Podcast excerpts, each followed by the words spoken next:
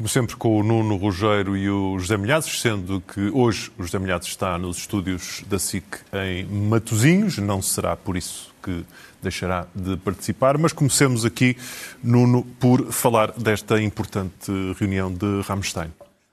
Sim, começar por assinalar que faz hoje precisamente um ano que este grupo uh, começou a reunir-se. Uh, formalmente chama-se Grupo de Contacto para a Defesa da Ucrânia, tem hoje 54, 55 países, uh, países europeus, países asiáticos, países do Médio Oriente, países africanos, é bom lembrá-lo. Uh, e esta reunião de um ano foi, primeiro, uh, estas reuniões são, têm, geralmente têm um plenário, em que participam todos os delegados e que têm reuniões bilaterais ou trilaterais, em que participam apenas alguns dos países. E alguns pontos costumam ser tratados de uma forma confidencial.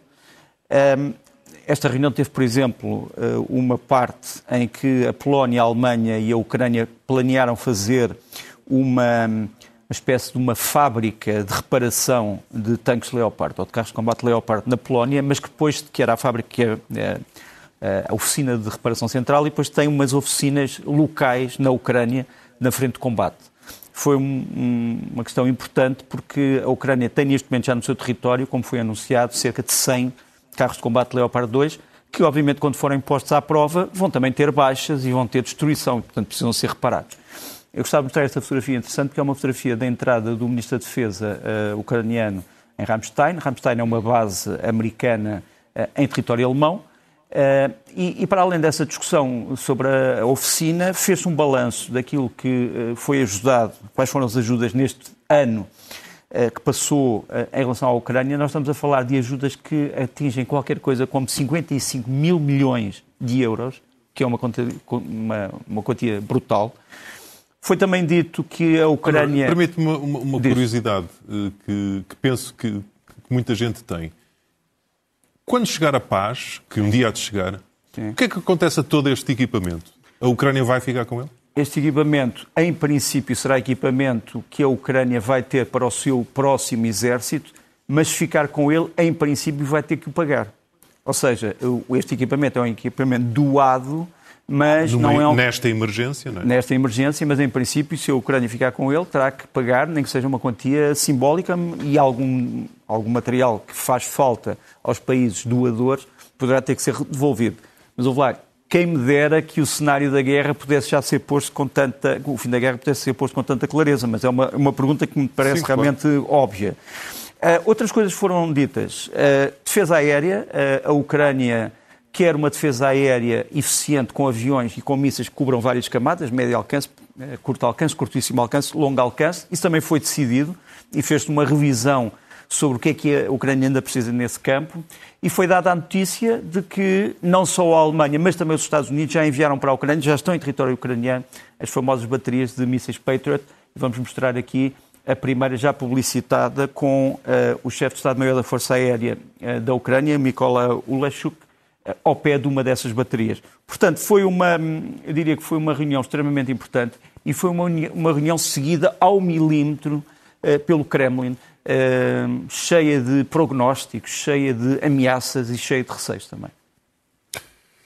Falemos de receios de Putin, José Milhazes, o homem que aparentemente não tem medo de nada nem de ninguém, mas que também não parece disposto, nesta altura, a correr muitos riscos.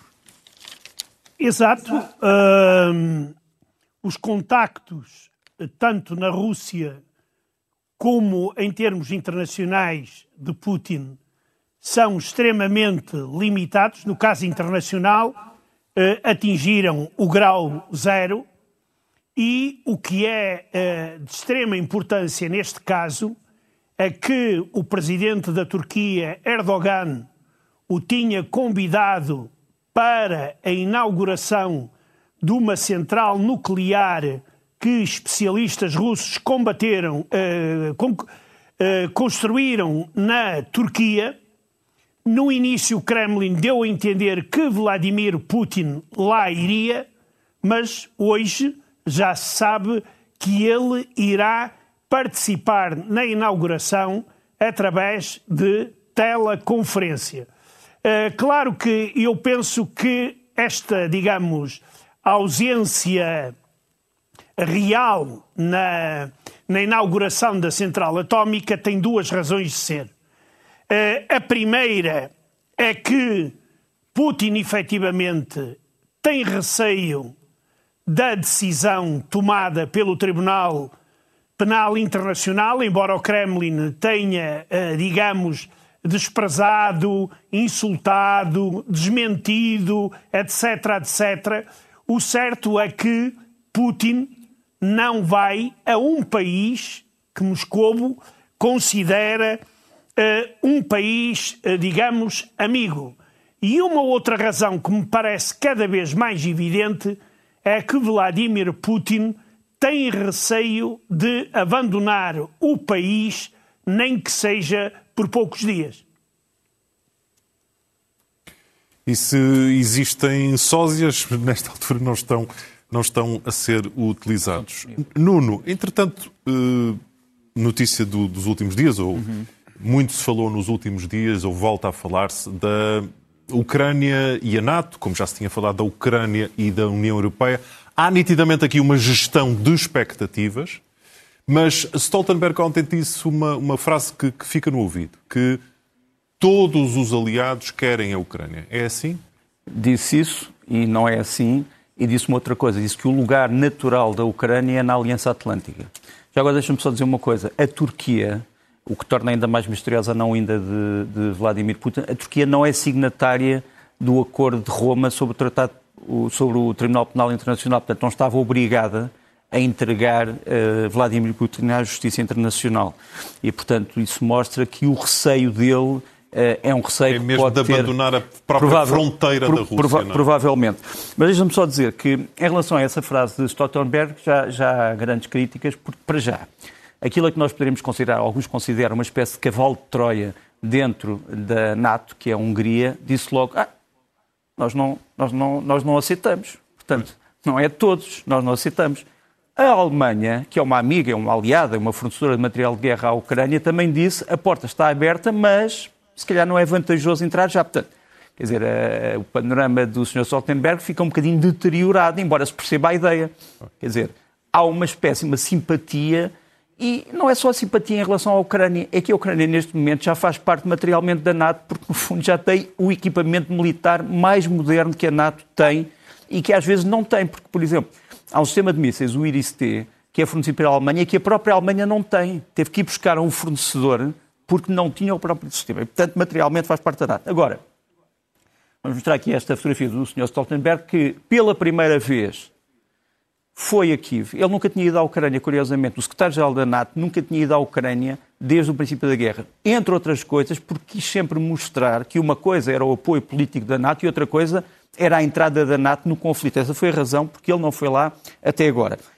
As declarações do Sr. Pistorius, para mim, foram importantes eh, por aquilo que acabaste de referir, mas tem outra parte, que é ainda mais importante. O Sr. Pistorius disse eh, claramente que a Ucrânia tem toda a legitimidade de atacar território russo se for atacada desse território. Ou seja, se a Rússia atacar a Ucrânia a partir do seu território, não pode surpreender se houver um contra-ataque ucraniano. Ele diz é natural é legal e é legítimo. Esta posição. Voltemos ao Zé, à SIC em Matosinhos, porque também se falou aqui, Zé, durante todo o dia, também na, na SIC Notícias, naturalmente, desta, deste caso da, da bomba russa em território russo. O que, é, o que é que se passou? Quer dizer, isto é uma situação extremamente grave poderia ter dado origem a uma enorme tragédia se tivesse ocorrido de dia, com pessoas na rua, eh, mas eh, isto parece ser falta de cuidado extremo das Forças Armadas russas e, neste caso, da aviação. Uma das questões que se coloca é como é possível que este míssil, que deveria voar, segundo os especialistas, na direção de Kharkiv, ou esta bomba, eh, é lançada quando um avião está sobre uma grande cidade como é Belgrade. Isto é uma, digamos, é um risco eh, perto, digamos, da da, da loucura.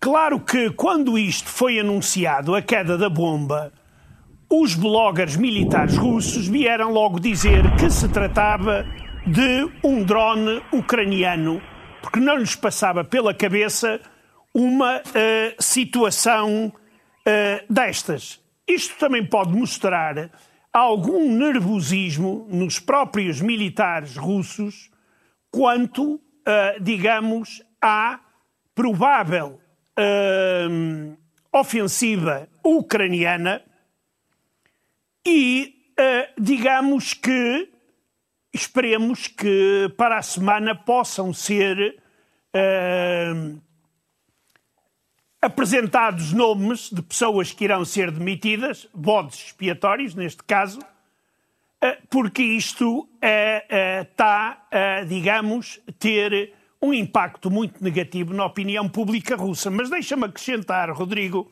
são os comentários da propaganda pró-Putin na Rússia sobre este incidente. Eh, quando estava a apresentar uma reportagem sobre este tema, uma pivô do, do canal Rússia 24 Horas, que é o maior canal de informação de Estado uh, da Rússia, afirmou: a atual tecnologia bélica moderna russa permite eliminar extremistas a mais custa distância na zona da operação especial. Ora, isto é absolutamente uma eh, afirmação ridícula, mas mais ainda, o canal de extrema-direita de Sargrade exigiu que se respondesse a este tipo de ataques e respondesse contra os centros da tomada de decisões. Ora, neste caso, qual é o centro de tomada de decisões? Ele está em Moscovo e é no Ministério da Defesa da Rússia que uh, teve origem uh, este uh, gravíssimo incidente. Já não é o, o, o, primeiro, mas isto aqui deixa uma imagem muito má em relação, da, mesmo dos próprios russos, em relação às Forças Armadas. Portanto, tínhamos, eh, Nuno, uma, uma bomba que era suposto chegar a Kharkiv e que faria parte da, da estatística do dia na frente de batalha, mas que ficou na, na Rússia. É verdade, e já, e já vamos falar nisso, porque há um pormenor técnico que eu penso que tem que ser esclarecido sobre esse assunto. Mas deixa-me só dar-te algumas notícias sobre o que é que está neste momento a passar na frente, na frente e, e refiro-me aos acontecimentos das últimas 72 horas, portanto, desde o nosso último programa. Primeiro, todas as pessoas perguntam sempre o que é que se passa em Bakhmut uh, e o mapa de Bakhmut não é radicalmente diferente daquilo que era há 72 horas. Nós podemos mostrar aqui zona vermelha, zona ocupada, zona cor-de-rosa, zona de combates. Uh, aquela linha branca é a famosa linha ferroviária que nós dissemos que seria a nova fronteira entre forças russas e forças ucranianas uh, e que neste momento a Rússia está prestes a passar essa linha ferroviária, se é que já não passou em alguns pontos, sobretudo no, no sul. Depois temos, portanto, o ocidente de Bakhmut, como era antes, eh, enfim, nas mãos dos ucranianos, aquelas setas que têm várias intensidades, portanto, as setas mais largas são maior número de tropas, as setas mais compridas são maior extensão da progressão, são as vermelhas e brancas, são setas eh, de ataques russos, os, contra-ataques ucranianos estão azul e branco, a azul e amarelo, eh, e, portanto, essa é a situação que nós podemos descrever de Bakhmut com grande, penso eu, com grande fidelidade às 5 horas locais de hoje, portanto, há, há, poucas horas. Há uma diferença de duas horas entre Lisboa e, e, e a Ucrânia, mas isto são as 5 horas locais da Ucrânia. Depois, eh, mostrar-te um vídeo que me parece impressionante, que é eh, um destacamento ucraniano em Bakhmut, o chamado destacamento Dmitro Kochinsky, que antes de partir para a defesa da cidade, daquilo que resta da cidade, reza ao Pai Nosso, em ucraniano.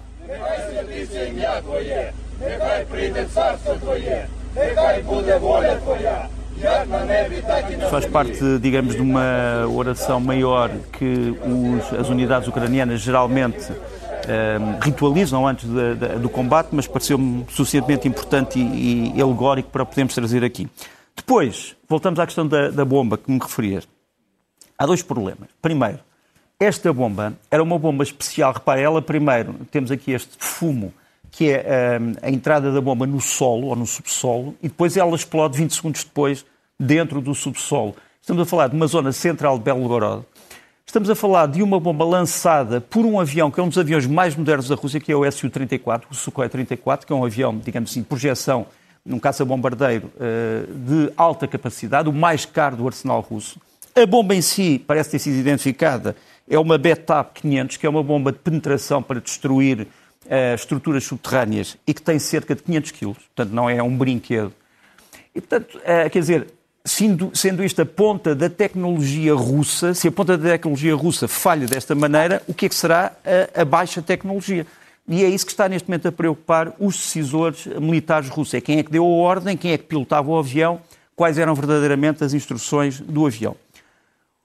Na frente há ainda outras coisas que têm que ser realçadas. A Ucrânia continua, com os meios que possui, a destruir os carros de combate mais modernos da Rússia, os T-90, que são combates, enfim, de penúltima geração. A última geração são os Armata, estes são os T-90. Aqui tens uma situação curiosa em que a Ucrânia ataca com mísseis anticarro de longo alcance os T-90, que por sua vez já estavam parados, foram apanhados num campo de minas. Isto é a guerra que, no fundo, tu tens, neste momento, em larga parte do Donbass. Uma outra ainda mais uh, impressionante é o vídeo que vamos mostrar a seguir. Isto passa-se em Zaporizhia. Uh, forças especiais ucranianas, o que eles chamam os SSO, que regressam a uma trincheira que nos aparece ali para recuperar um camarada morto. Ou seja, eles tinham estado nesta trincheira, foram, no fundo, expulsos, tiveram que retirar, deixaram lá um homem e regressaram para o recuperar. E são combates uh, perfeitamente surrealistas, feitos a curtíssima distância, quase combates corpo a corpo, em que nós vemos as pessoas uh, separadas por metros. Um, e esta é a situação em Zaporizhia, que é um dos sítios onde se diz que se houver uma contraofensiva será talvez uma das zonas principais. Quanto ao material que a Ucrânia está a receber, os AMX-10 franceses, uh, o AMX-10 RCR, são no fundo carros de combate de rodas, ligeiros, eles adicionaram, os ucranianos lança, adicionaram este vídeo e esta música, só um bocadinho.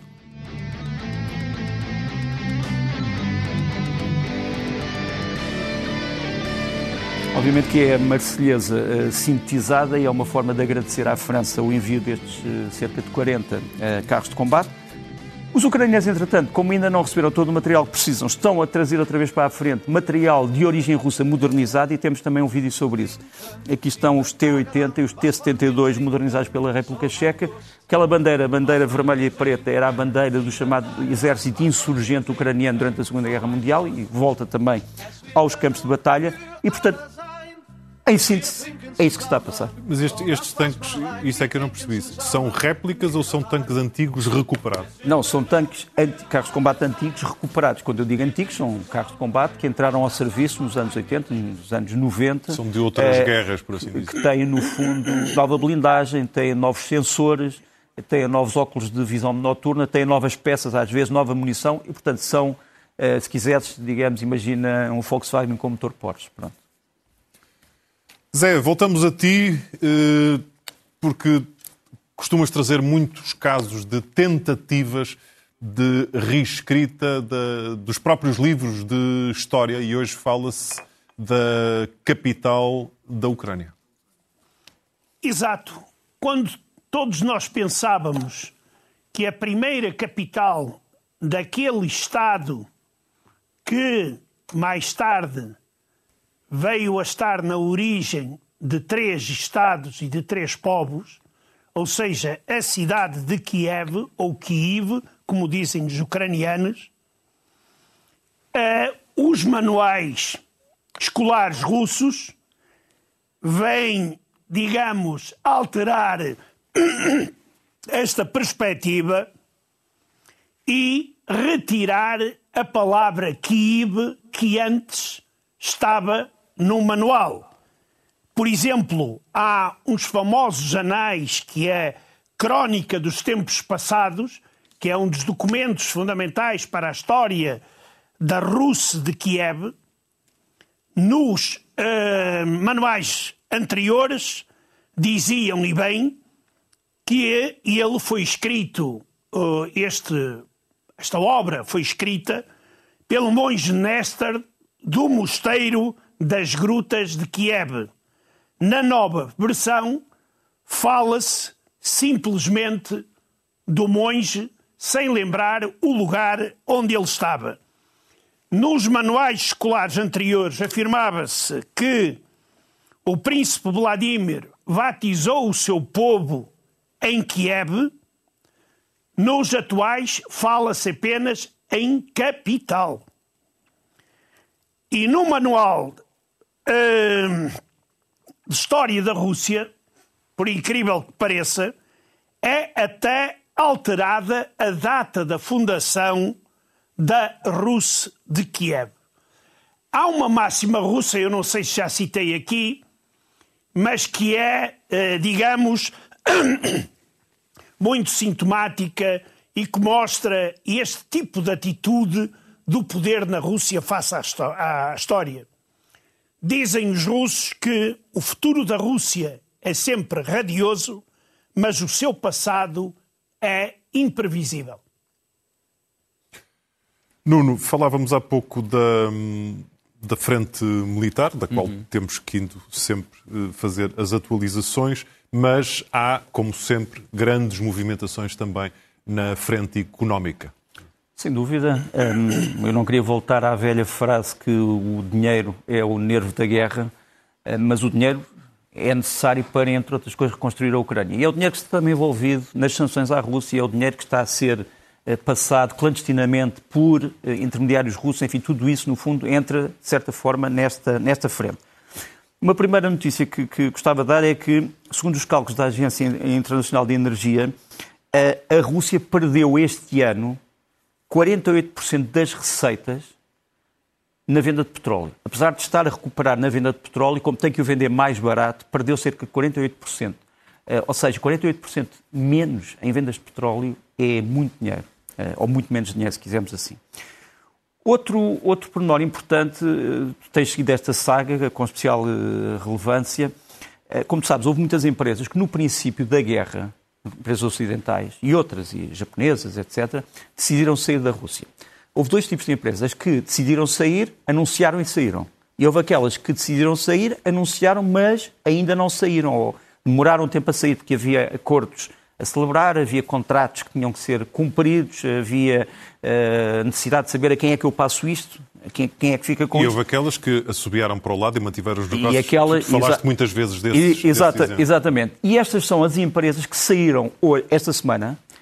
Uh, algumas pessoas julgavam que elas já lá não estavam, mas ainda estavam, e só esta semana é que cancelaram, no fundo, a sua presença na Rússia. A Mercedes-Benz, a Volkswagen, a Yumi Brands, que é a dona da, do Kentucky Fried Chicken, Pizza Hut, etc., a Duracell, das baterias, portanto, a, a, Ucrânia, a, a Rússia, pelo menos deste ponto, fica sem pilhas, a Enkel, que é uma, uma, uma empresa eh, alemã eh, de produtos químicos, a Continental dos pneus, mas, digamos assim, a, a, o grupo alemão da Continental e a Heineken eh, da cerveja. Portanto, estas empresas já não estão na Rússia e, obviamente, que são para a Rússia uma perda do ponto de vista do consumidor russo, sem dúvida.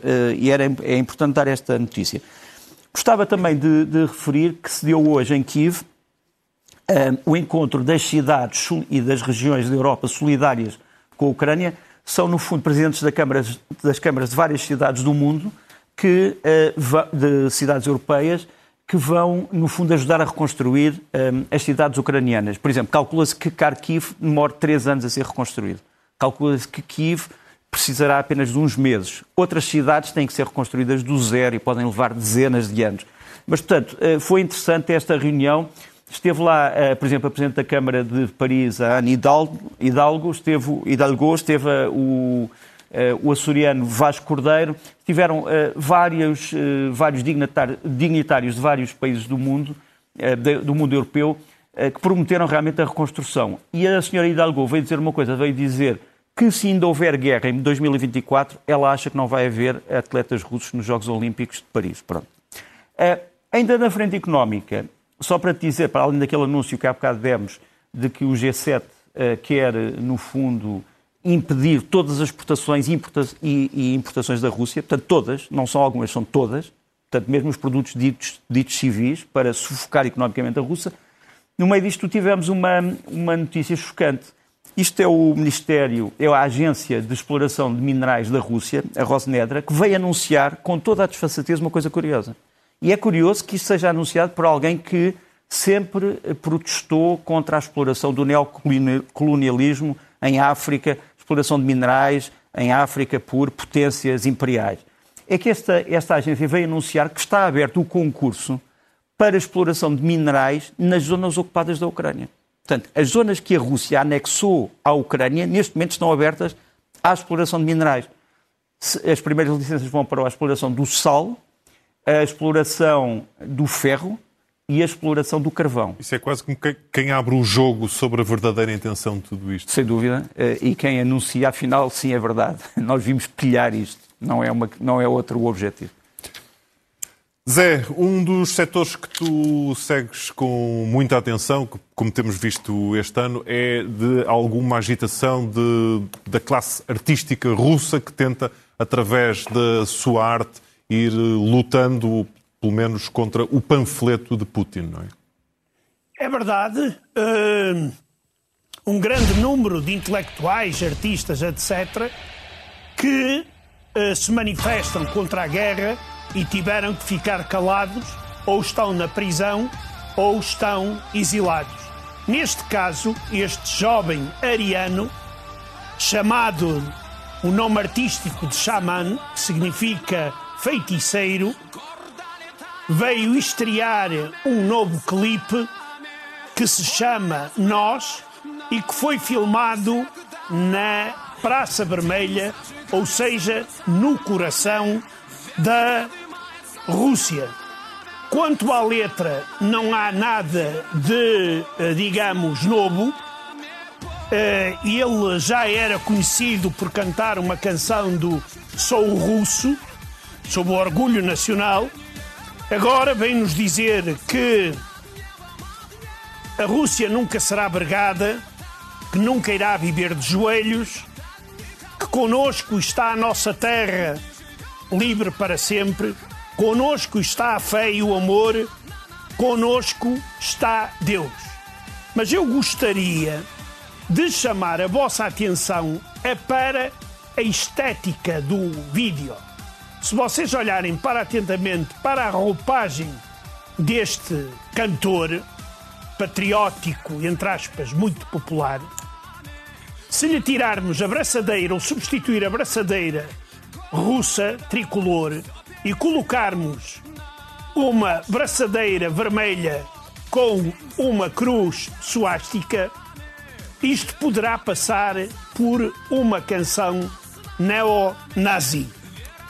E não sou eu só que o digo, alguns observadores, depois de verem este vídeo, encontraram uma analogia interessante que vale a pena lembrar que este jovem loiro, sublinho outra vez, ariano, uh, sangue também puro, deve ser muito puro, faz lembrar o rapaz nazi do filme O Cabaret de Bob Fosse, que interpreta a canção O Futuro Pertence-nos. Se for possível ouvir só um bocadinho e um pouco mais alto, nós vemos que a estética atual russa e a estética nazi não estão separadas.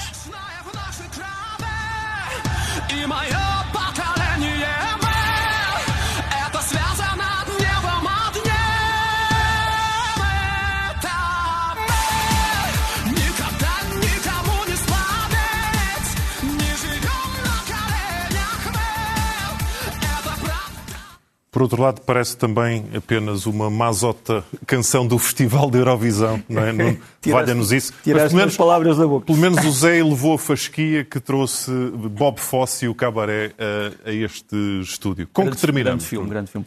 Olha, terminamos com o seguinte. A Rússia tem feito vários uh, segmentos de publicidade para incentivar os jovens a alistarem-se nas Forças Armadas gloriosas que estão a invadir e a agredir a Ucrânia. Bom, um, e alguns dos vídeos eram, no fundo, isto: eram pessoas que trabalham em trabalhos normais que de repente se transformam em soldados para ir lutar e invadir o povo ucraniano. Bom, uh, os ucranianos, que são muito bons na, na, na, na publicidade também, uh, subverteram este vídeo e fazem o contrário. Pedem àqueles que são agora soldados que voltem às profissões iniciais, porque, segundo aparece no vídeo, eu não quero matar crianças, eu não quero decapitar ninguém, eu não quero ser responsável pelos crimes de guerra de Putin, sou um ser humano, por favor, ser também um ser humano. É este o vídeo que eles neste momento estão a fazer nesse sentido.